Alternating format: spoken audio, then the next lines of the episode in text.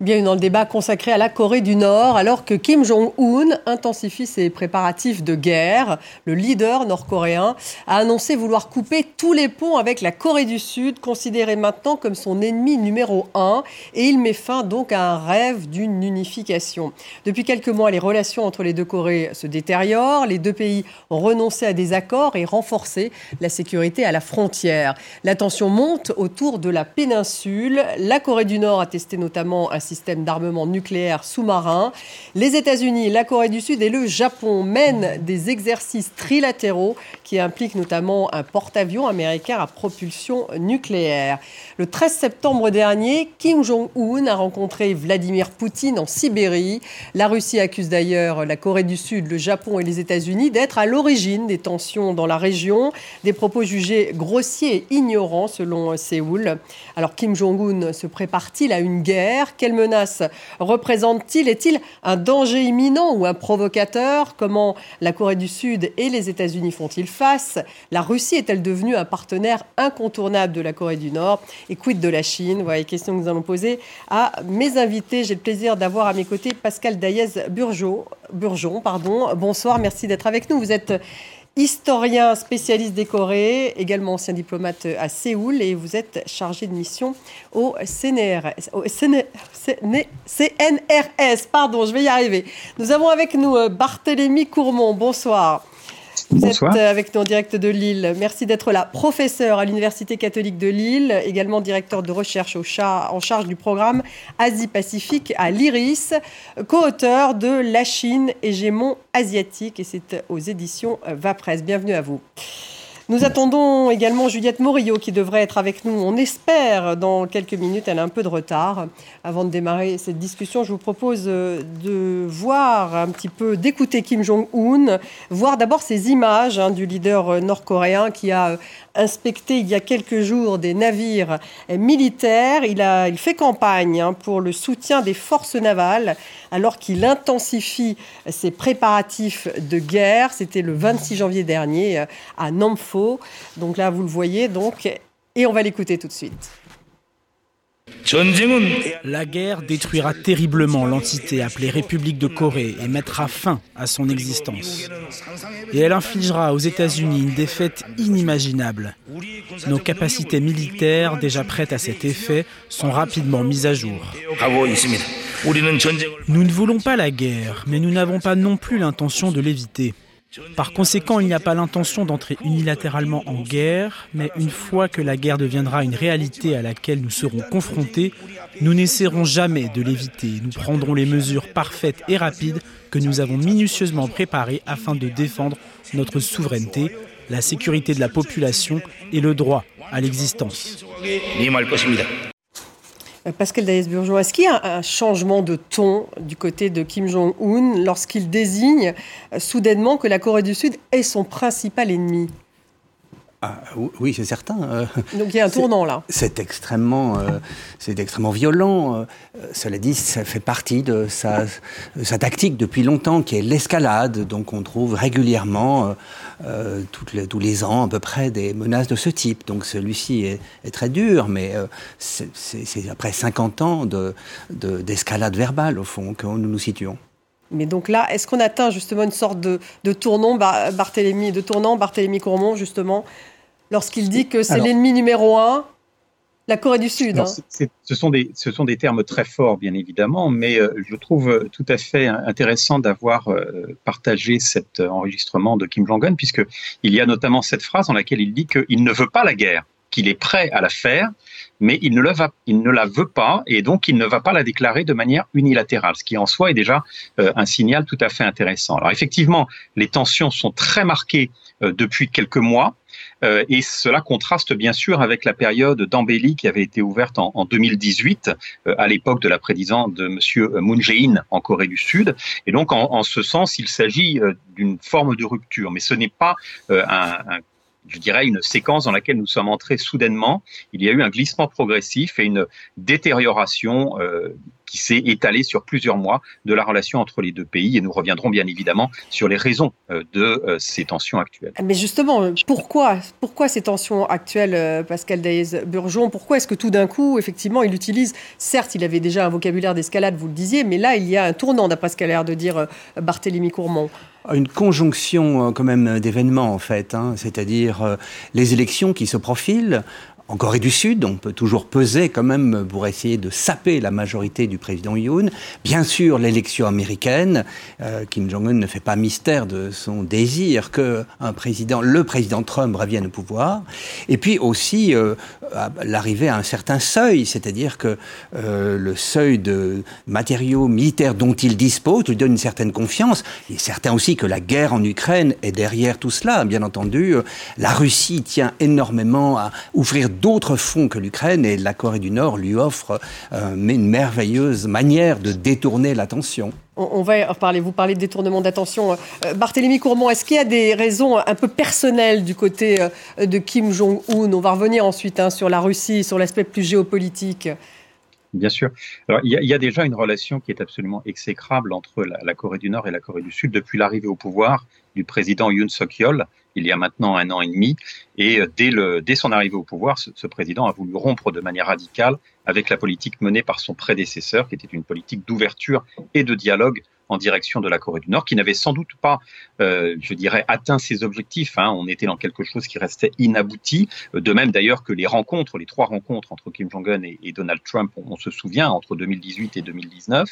Mais on était malgré tout euh, dans un climat de je dirais, de dialogue euh, et surtout euh, d'un apaisement de tension qui avait notamment été matérialisé par euh, cette, cette ligne directe euh, entre les états-majors militaires, une espèce de téléphone rouge, hein, comme on l'avait connu à l'époque de la, de la guerre froide pour les auditeurs qui ont vécu cette période. et effectivement, ça allait mieux, on va dire, entre les mmh. deux pays. En tout cas, un climat de, une forme de confiance s'était peu à peu installé, même si bien sûr les deux pays restaient officiellement en guerre, puisqu'ils le sont depuis la guerre de Corée qui a pris fin en 1953.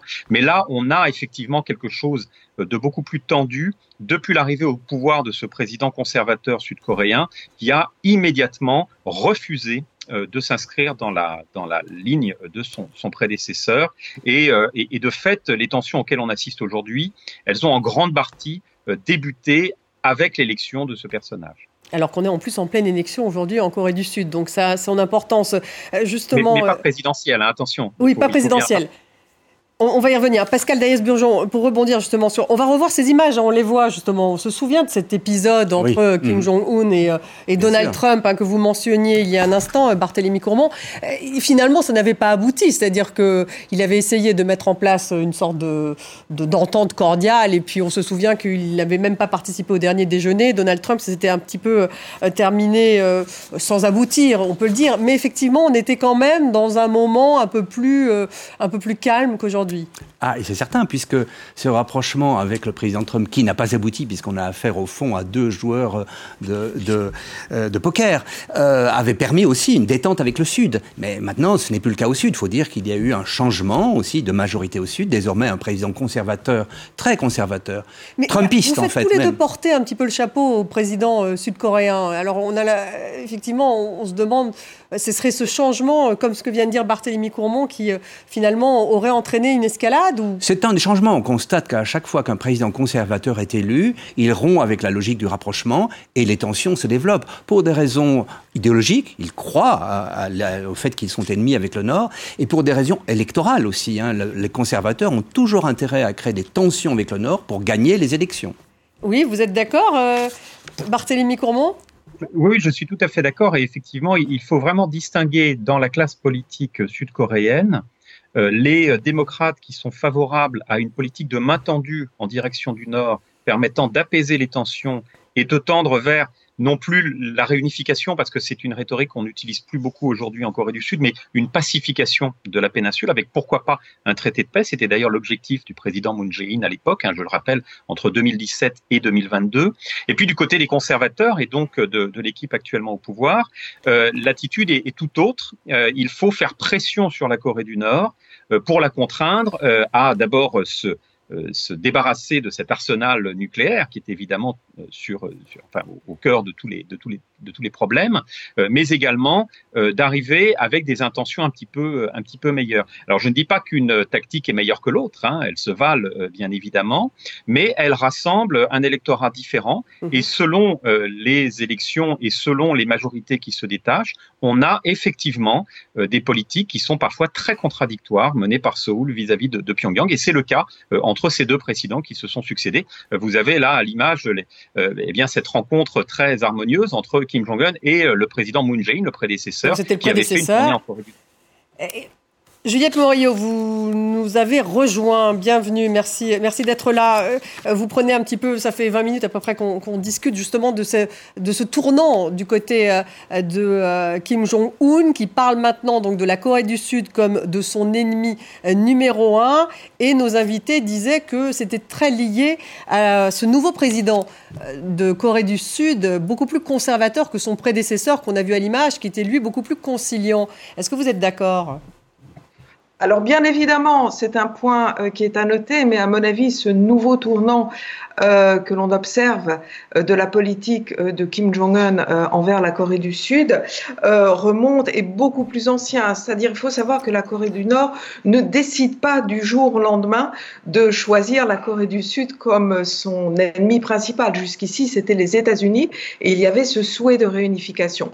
Il faut remonter un petit peu en arrière. Il faut, faut pas simplement analyser les faits d'aujourd'hui. Et je pense qu'il faut remonter notamment euh, au, euh, au sommet, euh, à l'échec du sommet de Hanoï en 2019, en février 2019, parce qu'à ce moment-là, la Corée du Nord avait véritablement fait des efforts. Elle avait quand même offert aux États-Unis le démantèlement complet de Yongbyon. Et même Siegfried Hecker, qui est le grand savant nucléaire américain qui accompagnait la délégation, était très étonné euh, et un petit peu glacé par une des réactions de Jason Hee, qui est la négociatrice nucléaire, qui a dit puisque ça ne fonctionne pas, la Corée du Nord voulait euh, l'abolition, euh, voulait la levée des sanctions, eh bien, elle a, elle a dit, mais ça ne se reproduira pas. Et je pense que ce moment est un moment clé pour comprendre ce qui se passe aujourd'hui. C'est-à-dire qu'à ce moment-là, euh, Kim Jong-un, qui, comme les Nord-Coréens, comme son père également, avait depuis des années finalement mené une politique double, d'un côté la diplomatie et de l'autre côté développer l'arme nucléaire, a brusquement réalisé qu'on ne pouvait plus négocier avec les Américains et qu'il fallait changer, euh, changer d'optique et opérer un véritable, un véritable virage. Véritable virage ce qui s'est passé depuis 2019, chaque année, avec précision, on voit qu'il y a une montée en puissance euh, des tensions. Et ce n'est pas uniquement par rapport à la Corée du Sud. Je pense que c'est beaucoup plus large vis-à-vis des États-Unis. C'est un changement général de politique et on le voit euh, d'ailleurs dans la doctrine nucléaire qui a été changée en septembre 2022 et qui n'est plus purement dissuasive. On le voit également quand on analyse le vocabulaire utilisé par exemple par les Nord-Coréens depuis, euh, je crois, décembre 2022 et début 2023, ils ne parlent plus euh, de programme nucléaire, mais de préparatifs de guerre. Alors ça paraît des petits détails, mais tous ces mots sont autant de signaux qui sont donnés à ses propres troupes et qui sont finalement assez ignorés de l'Occident, des observateurs américains, des médias, et bien évidemment en Corée du Sud, le, côté un petit peu va-t-en-guerre de Yoon Suk-yeol, du, président, et sa politique ferme, compte mhm. euh, pour cela. Mais je pense qu'il faut remonter, prendre les racines un petit peu, prendre. Oui, on vous a bien compris. Euh, un peu plus profondément que simplement une réaction euh, à Yoon Suk-yeol. Pascal Daes, bonjour. Est-ce que finalement il veut la guerre aujourd'hui, alors Kim Jong-un? Euh, Je serais bien normal de prédire ce qu'un homme politique souhaite. Mais Pour rebondir sur ce que vient de dire Juliette Morillo, on a... ce que je pense qu'on peut dire, c'est qu'il veut que nous le croyions, ou qu'il veut que la Corée du Sud, le Japon, les États-Unis le croient. Euh, de là à ce qu'ils veuillent faire la guerre, c'est quand même autre chose. Hein. Mais est-ce qu'ils s'arment de plus en plus, Barthélemy euh, Courmont? Parce que là, on l'a vu hein, devant. Euh, il, parle beaucoup justement de, nucléaire quand même. À chaque fois, il brandit cette menace. Et quelle est sa puissance nucléaire aujourd'hui?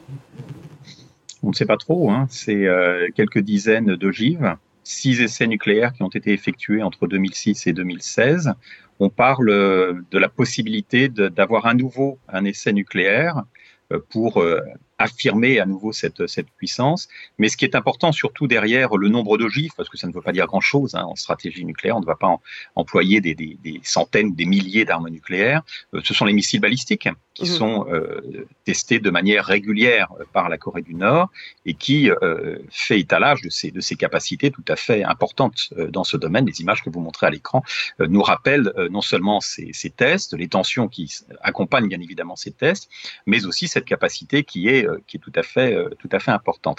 Alors, permettez-moi juste de revenir un, instant sur les propos de, de Juliette Morillo, que je, que je salue au passage, euh, qui a tout à fait raison d'insister sur le fait que les racines des tensions ne sont pas à trouver uniquement dans l'actualité et dans une rhétorique qui serait montée au cours des, au cours des dernières semaines. effectivement, il y a le, la position des États-Unis euh, qui joue un rôle également très important.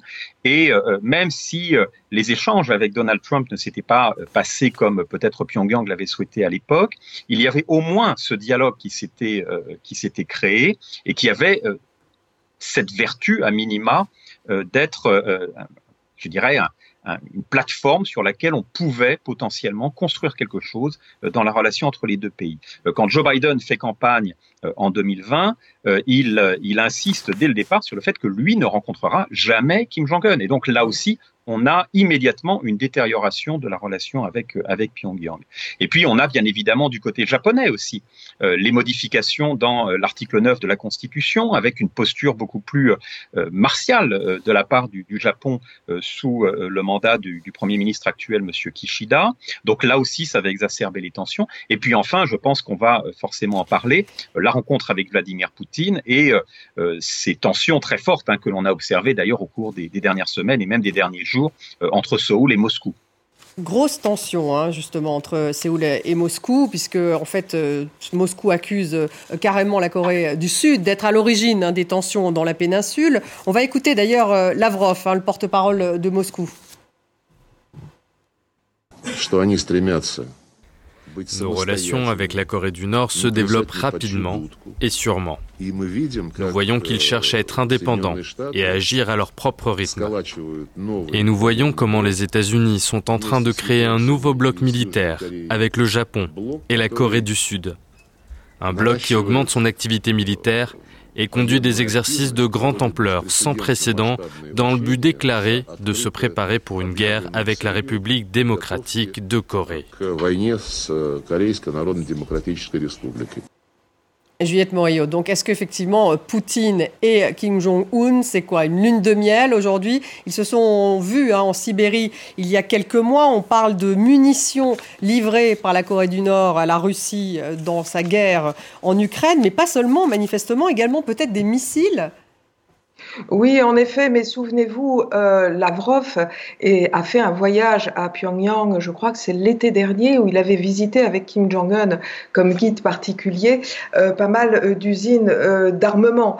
Et la Russie n'a jamais été totalement absente des relations diplomatiques et d'un rapprochement avec la Corée du Nord. Souvent, quand on parle de la Corée du Nord, on pense à la Chine et on oublie la Russie. Les liens, je pense que historiquement, paradoxalement à nos yeux, la Corée du Nord a toujours eu plus confiance en Moscou qu'en euh, Pékin. Et la Corée du Nord n'a jamais obéi à Pékin. En effet, maintenant, pour la Corée du Nord, finalement, euh, je ne vais pas dire que c'est un monde de larrons en foire, mais maintenant, la Corée du Nord déjà est rassurée euh, en quelque sorte quand elle voit que l'Ukraine s'est départie de ses armes nucléaires, donc ça lui donne une certaine justification. Et puis, ce rapprochement avec euh, très pragmatique, dans un premier temps avec Moscou, lui permet probablement euh, d'avoir d'une part euh, un apport de technologie et ce qu'ils ne sont pas encore capables de faire d'un point de vue balistique ou nucléaire, je pense qu'ils auront cette aide euh, technologique de la part de la Russie. Et puis bien évidemment, il y aura des, des, contrats commerciaux. Là, la Corée du Nord a été, il ne faut pas l'oublier, complètement, elle est d'une part étranglée économiquement par les sanctions, mais elle est aussi post-Covid, elle a été complètement fermée, y compris euh, fermée de la Chine, avec laquelle normalement elle a même ce transit 80% de, son commerce. Donc c'est une opportunité énorme mhm. avec Moscou et on a souvent dénigré le niveau de l'armement euh, nord-coréen, mais pour Moscou, c'est une aubaine euh, également. Donc je pense que les liens vont continuer à se rapprocher. D'ailleurs, des Coréens du Nord vont actuellement en Russie et vice-versa. C'est une sorte d'ouverture mutuelle. Pascal Daïs-Bourgeon, euh, vous êtes d'accord? Donc on peut dire que la guerre en Ukraine a accéléré même ce rapprochement finalement entre Moscou et Pyongyang. Euh, je voyais qu'un des missiles justement qui aura été livré par la Corée du Nord à la Russie s'est écrasé à Zaporizhia. voilà ce qu'on entend. Absolument. Les, les Ukrainiens ont trouvé un missile euh, avec du hangul, c'est-à-dire des, lettres coréennes. Donc il y a une guerre mystère, avec en plus la date du Juche 112, autrement dit de l'an dernier. Donc ils 2023. participent à la guerre en Ukraine. Ils envoient, des, ils envoient des missiles, tout à fait, absolument. Ils ont reconnu les deux républiques sécessionnistes. C'est une chance pour euh, la Corée du Nord, qui a toujours joué entre Pékin et Moscou. Et eh bien là, euh, Moscou les appelle, en a besoin, et donc c'est une chance à la fois pour obtenir ce dont ils ont absolument besoin, du pétrole par exemple, qu'ils n'obtenaient plus depuis un certain temps la Russie ayant stoppé ses livraisons à cause du Covid, obtenir des contrats économiques. Ils ont quand même une frontière commune. Hein. Et puis, euh, bah, ne pas dépendre intégralement de Pékin, parce que la Corée du Nord est quand même vue globalement comme un satellite de la Chine. Et donc, si on joue la carte de la Russie, eh bien, on se détache un petit peu de la Chine. Et, cette fois-ci, le grand intérêt de Kim Jong-un, c'est que bah, Poutine en a besoin. Ouvrir un autre front. Hein. Bruno Tertra cette formule la Russie pourrait se transformer elle-même en une vaste Corée du Nord. Donc il y aurait une sorte de modèle comparable des pays totalement fermés, euh, des rogue states euh, jouant leur, leur propre partition. Et donc le rapprochement entre les deux est parfait. En outre, grâce à la guerre en Ukraine, ni la Chine ni la Russie ne votent désormais des sanctions contre la Corée du Nord à l'ONU. Donc c'est tout gagnant pour Kim Jong-un que ce rapprochement avec la Russie que lui a permis la guerre en Ukraine.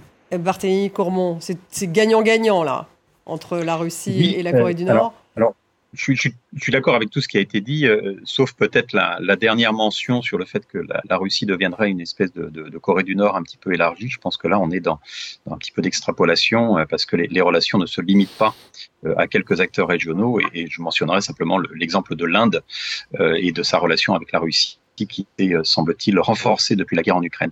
Euh, permettez-moi de revenir sur la, Corée du Sud euh, pour, pour indiquer, en marge de cette guerre en Ukraine, puisqu'on voit bien ici donc que le ton se durcit entre Moscou et, et Séoul, cela ne vient pas non plus de, de nulle part. Hein. Il y a d'abord une volonté de plus en plus affiché de la Corée du Sud de devenir euh, un des principaux exportateurs d'armes.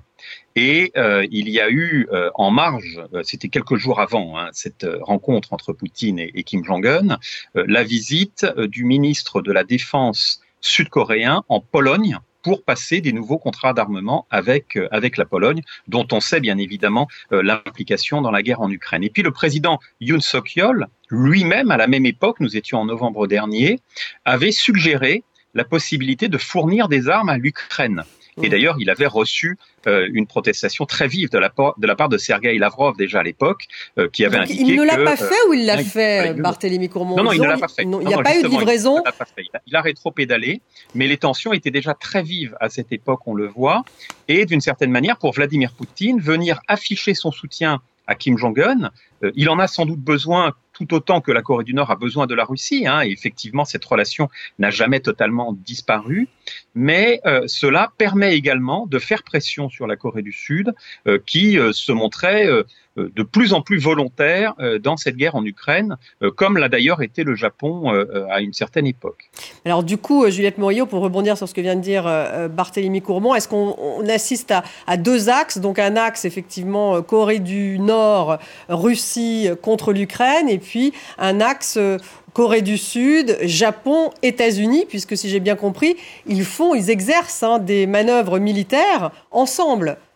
Bah, à propos de manœuvres militaires, euh, l'un des sujets qui, avait, été abordé par Lavrov lors euh, de son voyage à Pyongyang euh, l'été dernier était la possibilité de manœuvres militaires conjointes russo-nord-coréennes, plus éventuellement chinoises, de façon à répondre finalement pas à pas acte pour acte aux manœuvres militaires euh, conjointes américano-sud-coréennes auxquelles prennent part de temps en temps les Japonais, euh, de l'autre côté de, la, de la DMZ.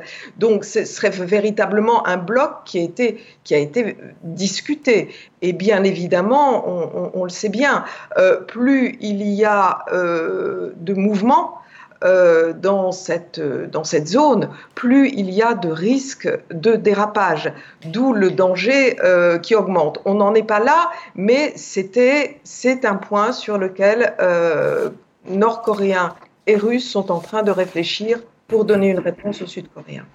Quel type de réponse, justement? Est-ce qu'on peut vraiment parler d'une guerre euh, possible? On parle beaucoup de ces îles. Euh, Pascal Daïs-Burgeon, euh, il y en a une qui est imprononçable. Peut-être que vous pouvez la prononcer oui, en Yangpyong, oui. oui? Oui, oui, Yangpyong. C'est Yangpyong, voilà, c'est une des cinq à 5 km de la Corée Il y en a cinq, c'est ça? Absolument. Et ce, ce serait vraiment les cibles oui, tout à fait, comme d'habitude. Hein. Euh, avant qu'il n'arrive au pouvoir, euh, Kim Jong-un a déjà fait mitrailler ces îles et du coup a obtenu le titre de grand maréchal. C'est un grand fait de guerre, enfin du moins pour lui. Et euh, ces, ces, îles sont systématiquement attaquées, notamment parce que elles sont le long d'une frontière qui n'est pas reconnue, une frontière maritime, qui n'est pas reconnue par la Corée du Nord, contrairement à la DMZ. Donc c'est un contentieux. Et puis c'est facile, c'est tout proche, c'est à 5 km, c'est beaucoup plus loin de la Corée du Sud en fait. Hein. On tire dessus, on prétend ça comme une grande victoire en Corée du Nord. On, malheureusement, on peut parfois faire des victimes. Ça a été le cas. Il y a eu quatre morts euh, il y a quelques années lors euh, de fusillades. Et puis, il y a aussi la corvette Shonan en 2010, 43 morts, comme c'est terrible.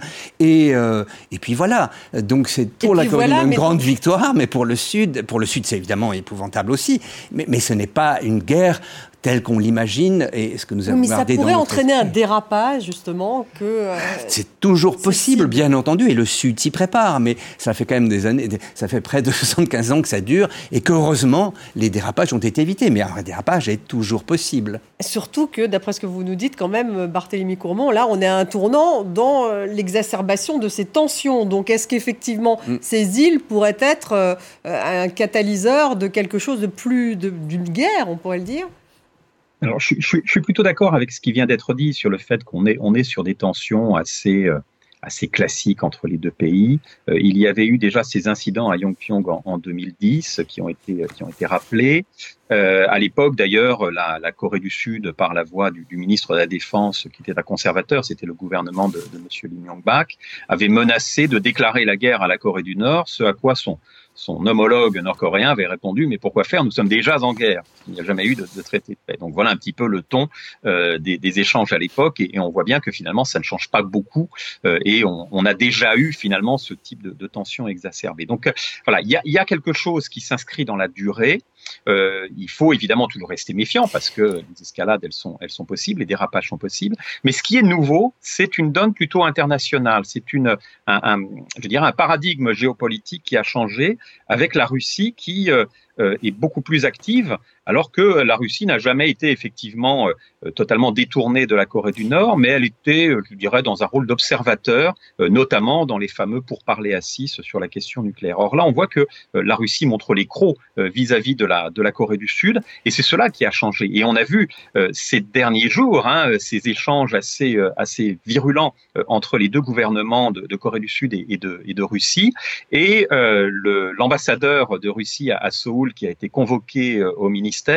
Et puis le, le vice-ministre des Affaires étrangères russe, euh, Monsieur Rudenko, Andrei Rudenko, spécialiste des questions euh, Asie-Pacifique, qui s'est rendu à Séoul. Hein, il y était à la fin de la, de la semaine dernière euh, pour s'expliquer euh, sur les propos tenus par Moscou et puis pour avoir un échange qu'on imagine hein, assez tendu, même si mhm. nous n'avons pas d'informations précises à ce sujet. Et Judith Morio, est-ce que Poutine pourrait euh, avoir une seconde guerre Enfin, est-ce qu'il peut se le permettre? Il y a déjà une guerre en Ukraine, une guerre dans la péninsule coréenne, c'est encore une autre histoire. Je, ne pense pas qu'on en soit là. toutefois, il y a quand même un point sur lequel je, voudrais revenir, qui est important pour la position de, la Corée du Nord et qui a changé énormément. J'y ai fait allusion rapidement tout à l'heure, c'est un changement de la doctrine nucléaire nord-coréenne en septembre 2022. C'est-à-dire que jusqu'à septembre 2022, vous aviez une loi qui régissait tout ce qui était nucléaire en Corée du Nord et qui a insisté sur le côté dissuasion, le côté défense, l'importance pour la petite Corée du Nord, si elle ne voulait pas être avalée euh, par l'ennemi américain, de pouvoir se défendre en 2022, donc en septembre, tous ces termes ont été éliminés. Et jusqu'ici, l'arme nucléaire était dissuasive, mais aussi donc défensive, et il y avait un usage préemptif. Maintenant, la Corée du Nord s'est laissé le choix d'un usage préventif, avec un terme, c'est-à-dire que si la Corée du Nord estime, le terme coréen employé est pandanrada, qui veut dire estimer, juger, penser, donc vous voyez c'est très flou, qu'il y a un danger qui la concerne, si elle se sent menacée, elle se réserve le droit euh, d'utiliser l'arme nucléaire. Alors estimer, estimer, ça peut être une rumeur, m'a-t-on dit, une rumeur également d'assassinat. Donc la Corée du Nord euh, a changé véritablement sa posture. Et dans justement ce contexte, comme le disait Barthélemy, dans ce contexte international un petit peu volatile qui a changé avec la Russie, euh, avec également euh, ce qui se passe autour de Taïwan, avec ces, petits bombardements qui ont eu lieu début janvier, il y a eu en fait quand même 200 obus qui ont été tirés début janvier vers l'île de Yongpyong, vous avez autant de chances qu'il y ait un dérapage. Mhm. Et cette estimation et cette liberté que se laisse la Corée du Nord en se disant on va juger si, montre quand même un, environnement, un climat qui est nettement plus dangereux qu'autrefois. Pascal Daes-Burgeon, est-ce que euh, Kim Jong-un justement avec cette nouvelle doctrine euh, nucléaire, est-ce qu'il est en posture de survie? Ah, Le nucléaire, c'est pour les Nord-Coréens la seule garantie euh, d'existence, sachant que euh, ont observé autour d'eux et les pays qui ont renoncé à l'arme atomique ont été, euh, les régimes en tout moins ont été renversés, Kadhafi par exemple. Donc effectivement, du point de vue international, ils sont persuadés que l'arme atomique c'est essentiel. Du point de vue intérieur aussi, c'est essentiel, car depuis le début, depuis le grand-père, Kim Il-sung, cette mythologie atomique qui est à la fois cosmique, enfin qui, qui soutient la légende du régime est essentielle. Au fond, quelle est l'arme qui a détruit le Japon? C'est l'arme atomique. Donc il faut absolument que la Corée, la Corée du Nord en l'occurrence, ait l'arme atomique. Et maintenant, ils l'ont. Donc il n'est pas question de la lâcher. Et euh, on sait que maintenant, ils ont aussi des compétences. On ne pensait pas qu'ils seraient capables, mais ils ont des compétences. Et on pense qu'en 2050, ils auront presque 100 têtes nucléaires. Donc oui, c'est essentiel pour lui, pour lui, et pour son régime, c'est-à-dire la caste qui le soutient, les 20%, les 20 de militaires qui le soutiennent. Pour les Nord-Coréens, qui en payent le prix au centuple, c'est une autre question. Hein. Mais il en est persuadé. Barthélémy Courbon, pour rebondir, il y a une étude hein, qui est sortie euh, aujourd'hui ou hier, euh, disant que la Corée du Nord, en fait, avait été confrontée à de lourdes pénuries alimentaires au mm. cours des dernières décennies, euh, souvent exacerbées par des catastrophes naturelles. Hein, je cite, plus de 72% des transfuges nord-coréens arrivés donc en Corée du Sud entre 2016 et 2020 ont déclaré n'avoir jamais reçu de ration alimentaire du gouvernement nord-coréen, selon l'étude, contre 62% la décennie précédente. Et qu'est-ce que ça veut dire en fait? Euh, Il y avait des échanges quand même commerciaux importants entre la Corée du Sud et la Corée du Nord. Est-ce qu'aujourd'hui on est dans une économie euh, parallèle qui fonctionne quand même? Est-ce que c'est comme le pays le plus fermé du monde? Qu'est-ce que ça dit cette étude? Alors, vous faites bien de mentionner cette étude parce que j'en ai pris connaissance euh, il y, a, quelques heures, effectivement. Et, ce qui est intéressant, c'est qu'on on sent une aggravation euh, de, de, du regard que, ces transfuges portent sur la situation en Corée du Nord. Euh, il faut prendre ça avec beaucoup de précaution cependant parce que euh, les chiffres nous montrent que c'est aujourd'hui 72% de ces transfuges qui indiquent qu'ils n'avaient absolument aucun rationnement et aucune aide du gouvernement contre 62% au préalable. Donc il n'y a pas non plus un, tournant majeur, il n'y a, pas, a pas un basculement manifeste. en revanche, on sait, et Juliette Morillo l'a rappelé tout à l'heure, que la situation est actuellement difficile euh, en Corée du Nord euh, en raison euh, des sanctions, bien sûr, de manière chronique, mais la situation s'était quand même sensiblement améliorée au cours de la dernière décennie au, niveau économique. Mais le, Covid et la fermeture totale du, pays a eu un impact sans doute très très difficile sur sur ce pays. Donc le, contexte est aussi de ce côté assez important. Et sur effectivement cette stratégie nucléaire qui est une arme de survie pour ce régime qui traverse euh, une mauvaise passe, euh, ne serait-ce qu'au niveau économique, c'est aussi une arme de marchandage. Et donc, quand la Corée du Nord va mal et quand la Corée du Nord a faim, si je puis dire, eh bien, on va se servir de cette arme nucléaire pour faire pression sur ses voisins, au premier rang desquels la Corée du Sud, bien évidemment, euh, pour essayer eh bien, de, négocier en position de force euh, des accords. Ce fut le cas à plusieurs reprises. Hein. On se souvient des accords de la Kedo euh, en 1994, qui apportaient des aides à la fois énergétiques et alimentaires à la, Corée du Nord. Et puis, on a eu encore des accords de ce type dans les années 2000 et même les années 2010. Et donc, on est aussi dans une arme de marchandage. Hein. Donc c'est la survie du régime, mais c'est aussi marchander euh, la survie de, bah, de la Corée du Nord dans son ensemble et donc de sa population. Juliette Morio, vous êtes d'accord? Est-ce qu'on peut parler, c'est une économie de guerre, la Corée du Nord, c'est tout ce que c'est? Actuellement, euh, dans les grandes déclarations qu'a faites euh, Kim Jong-un euh, en janvier, dans cette ce fameux discours du 15 janvier dans lequel il nommait la Corée du Sud comme le premier ennemi, il a également dit qu'il avait pointé euh, 20 locations euh, en plusieurs locations en Corée du Nord où il voulait euh, améliorer les conditions économiques. Et il a lancé un nouveau programme qui s'appelle 20 x 10 c'est-à-dire qu'il y aura 20 20 euh, usines dans ces 20 euh, régions de Corée du Nord qui seront créées euh, chaque année euh, pendant pendant ans. Donc il y a véritablement une volonté de Kim Jong-un de relancer de, de relancer l'économie, mais il est évident que les sanctions internationales, on le voit bien, elles n'ont pas impacté du tout les, les, programmes balistiques et nucléaires. Et d'ailleurs, Kim Jong-un a mis à profit euh, finalement cette période euh, de la pandémie pour continuer à développer et à sophistiquer ses armes. Ceux qui souffrent le plus de ces sanctions, euh, finalement, bah, c'est le peuple, parce que vous avez notamment, je vais vous donner des, petits exemples, des éléments duels, des, des éléments chimiques, par exemple, qui sont utiles dans l'industrie balistique, mais qui sont utiles également dans euh, dans l'industrie euh, pharmaceutique. Donc ceux qui souffrent véritablement, c'est le peuple nord-coréen.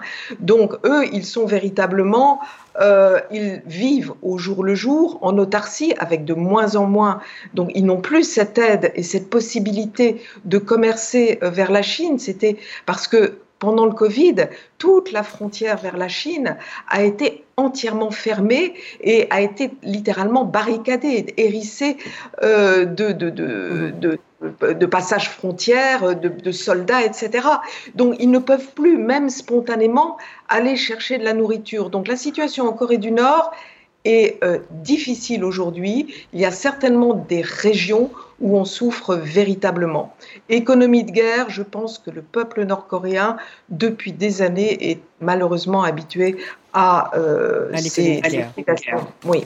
Pascal Daès-Burgeon, est-ce que, euh, justement, en plus, euh, si j'ai bien compris, il ne va plus y avoir de train entre la Corée du Sud et la Corée du Nord, enfin, ça ne va pas améliorer les questions, la question économique de la Corée du Nord, ce qui se passe aujourd'hui. Est-ce que, justement, aujourd'hui, ça serait la Chine qui resterait moteur, qui développerait, qui continuerait peut-être à développer des liens commerciaux avec la Corée du Nord? La Chine n'évoque pas des liens commerciaux. La Chine transforme la Corée du Nord en une colonie euh, d'exploitation primaire.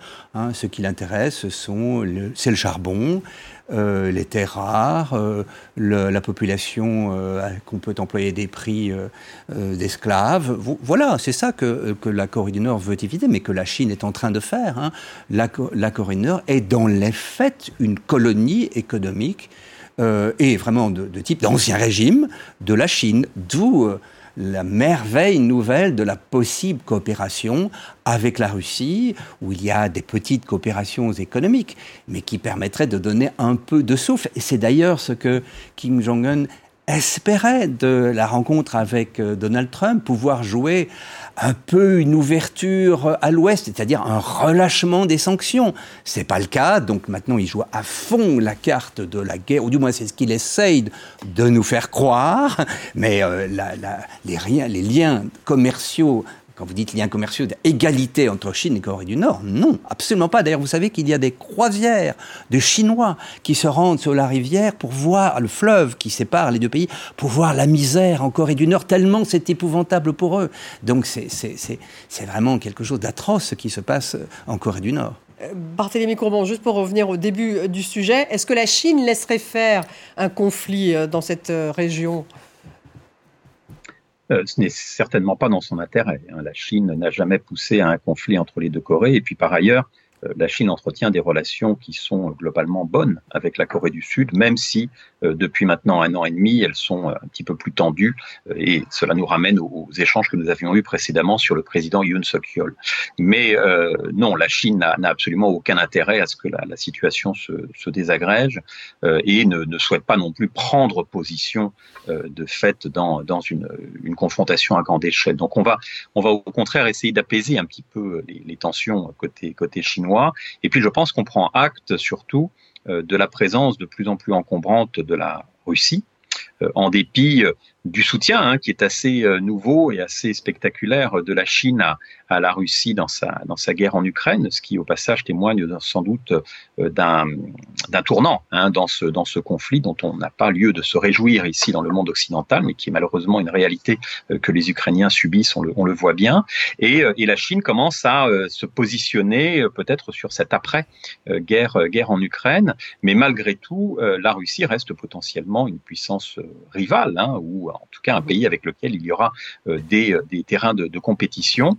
Et donc, on va bien évidemment suivre avec euh, attention, mais aussi euh, avec euh, précaution ces positionnements qui sont ceux de la Russie. Et ce que disait Pascal Daïs-Burgeon tout à l'heure était très juste hein, pour la Corée du Nord. Bah, c'est une aubaine parce que avoir Poutine qui prévoit de venir en Corée du Nord, on ne sait pas quand ça va se faire, mais c'est apparemment annoncé eh bien, euh, c'était aussi un message envoyé à Pékin, euh, comme pour dire, eh bien, euh, regardez, nous ne sommes pas totalement dépendants de la Chine et du bon vouloir chinois. Nous pouvons également nous appuyer sur un autre acteur, en l'occurrence la Russie. donc, on voit que ces jeux d'influence ont été modifiés à la faveur de cette guerre en Ukraine et de l'attention nouvelle, je dirais, à cette échelle de la Russie pour la Corée du Nord.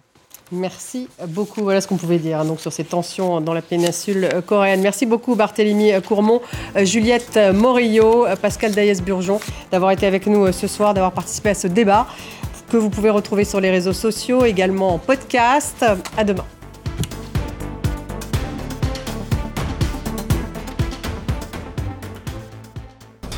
L'actualité du monde, vous la suivez en direct sur France 24 pour l'approfondissement, le commentaire. Rendez-vous désormais tous les jours dans On va plus loin, les regards croisés de nos spécialistes. Il y a l'histoire, il y a le poids de l'histoire. Si c'est une question de considération et de crédibilité. C'est pas des, questions qui sont euh, éloignées euh, ni de l'Afrique, ni de la France, ni de personne. C'est vraiment des questions d'actualité. Comment on peut faire où en est-on sur, sur ce sujet-là dans notre société en France? Or, on reste un petit peu dans le déni. On va plus loin, à retrouver chaque jour sur France 24 et France24.com.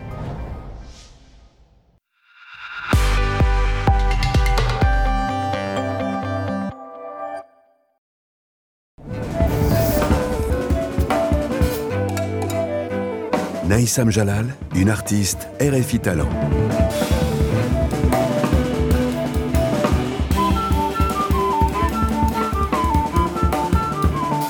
Découvrez Rituel de la forêt, le nouveau clip de la flûtiste franco-syrienne, extrait de son album Healing Rituals.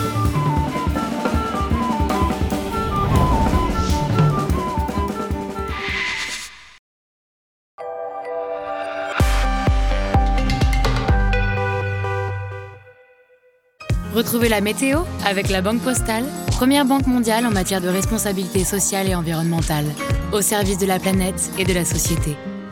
La Banque Postale, citoyenne. La météo avec la cure thermale de Barbetan-les Thermes. Des cures sur mesure pour un corps en pleine forme tout au long de l'année.